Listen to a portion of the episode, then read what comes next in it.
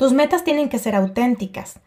Elige algo que te motive, algo que puedas apalancar en lo que disfrutas y sea congruente con tus valores, gustos e intereses. En la medida en que tus propósitos estén alineados con tus preferencias y estén ajustados a tu medida, te resultará más fácil cumplirlos.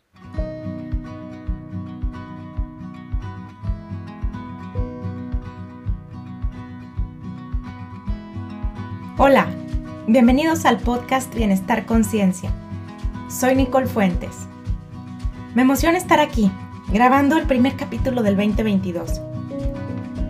¿Ya hiciste tu lista de propósitos de año nuevo? Los últimos días de diciembre nos invitan a reflexionar. Hacemos un recuento del año que termina y resaltamos lo más significativo, los momentos más felices, gratificantes, emocionantes, tristes, difíciles o estresantes. Si el balance es positivo, concluimos que el año fue bueno, agradecemos nuestras bendiciones y lo guardamos en el cajón de favoritos. Pero si el saldo es negativo, declaramos que fue un mal año, sentimos alivio porque ya terminó y no queremos saber más. El cambio de año tiene un poderoso efecto simbólico. En nuestra mente hacemos algo así como borrón y cuenta nueva y visualizamos una oportunidad para dejar atrás los malos hábitos y comenzar con los buenos. Al año que termina, le dejamos el dolor, la tristeza y los problemas. Al año nuevo lo vemos con esperanza, como una hoja en blanco sin rayones donde podemos escribir algo mejor. Entonces, con la renovada motivación característica de cada primero de enero, nos disponemos a hacer cosas nuevas o de diferente manera. Declaramos nuestras intenciones para cambiar hábitos, emprender nuevos proyectos, superar obstáculos. Decidimos ser una mejor versión de nosotros mismos y hacemos una lista de nuevos propósitos. Como el papel está en blanco y estamos animadísimos, escribimos un montón de cosas. Tomar agua caliente con limón en ayunas, meditar, comer más verduras, gastar menos, ordenar las 20.580 fotos, dejar de fumar, hacer limpia de la casa, ir al gimnasio, tener paciencia con los hijos, escribir. Todo al mismo tiempo porque ahora sí es en serio. Este año es el bueno. El 2 de enero nos levantamos decididos después del asueto del día primero y empezamos contundentes. La primera semana sale excelente. En la segunda, todo cuesta más trabajo y concedemos algunas licencias. Voy a comer postre solo el fin de semana. Flaqueamos en la tercera semana. Decidimos que tres de esos propósitos no son tan importantes y los quitamos. Luego Mejor ahí la dejamos. ¿Te suena conocido? Hace unos días me topé con una foto que decía, mi propósito para el 2022 es cumplir con las metas que me puse en 2021, que debía haber completado en 2020, porque hice una promesa en 2019 que planeé desde el 2015. ¿Por qué abandonamos los propósitos de año nuevo más rápido de lo que canta un gallo? Porque no los escogemos ni los diseñamos correctamente. En muchas ocasiones definimos nuestras metas con base en lo que dicta la sociedad, la moda o los deseos de otros y no conforme a lo que realmente queremos o nos hace sentido. O escogemos bien, pero no logramos sostener el esfuerzo en el tiempo suficiente para concretar lo que nos proponemos. Con frecuencia hacemos una lista larga de propósitos que sacamos del cajón de machotes o una talla para todos. Y con esto, de entrada, arrancamos mal. Así que hoy te comparto lo que dice la ciencia con respecto a lo que debes considerar al elegir y diseñar metas personales para elevar tu probabilidad de éxito. Estás a muy buen tiempo de plantear tus objetivos para este año.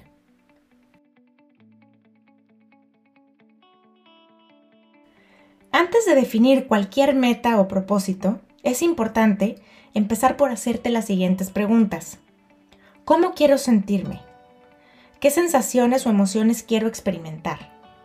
Por ejemplo, quiero sentirme con más energía, más concentrada, más aventurera, más conectado con la gente que quiero, más divertido, más optimista, más creativo.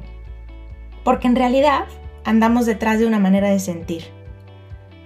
Lo siguiente consiste en echarte un clavado a tu interior para explorar qué te gusta, qué te funciona o qué te ha funcionado en el pasado. Para sentirte más concentrada, quizás sabes que mantener tu espacio exterior ordenado o mantener tu celular guardado mientras trabajas te ayuda. para sentirte con más energía, a lo mejor sabes que dormir 8 horas es la clave. El punto aquí es recurrir a acciones o comportamientos que han probado su eficiencia con anterioridad.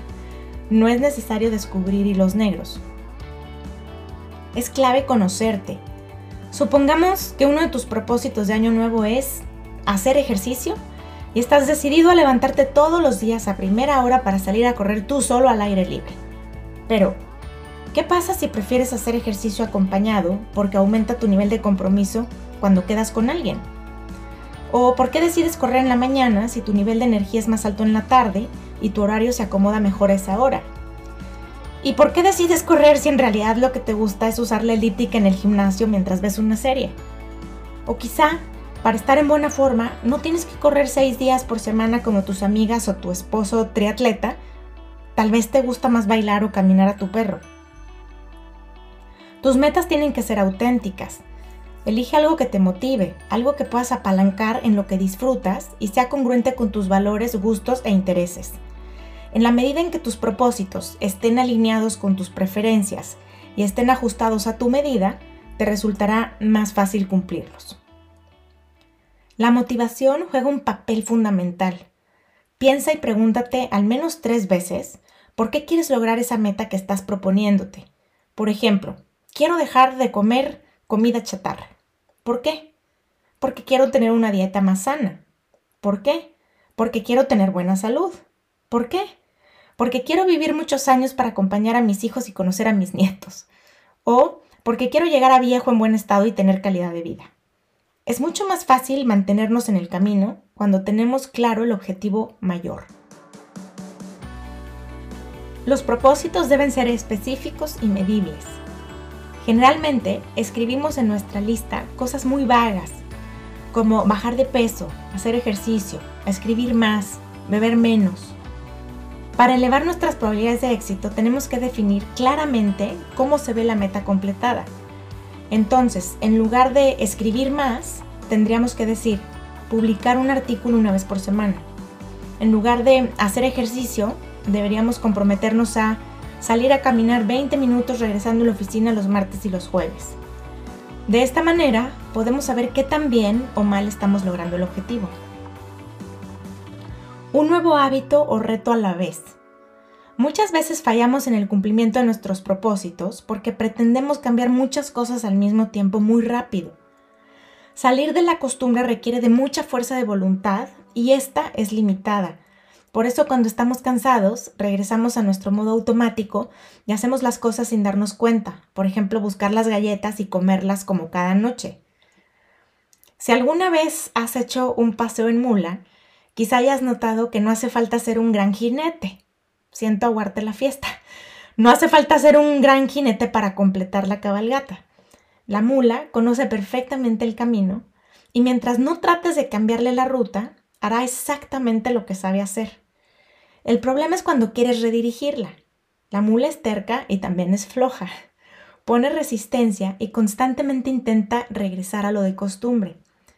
Al principio, cuando tienes energía y motivación, mantienes las riendas firmes y logras llevarla por nuevos caminos. Esta es la fuerza de voluntad. Pero si te cansas o te distraes, entonces aflojas las cuerdas y cuando te das cuenta, la mula te ha regresado al viejo y conocido camino, los hábitos. nuestro cerebro es exactamente igual. Cambiar hábitos es difícil. Para aumentar las probabilidades de cumplir con nuestros propósitos, es fundamental trabajar en uno a la vez.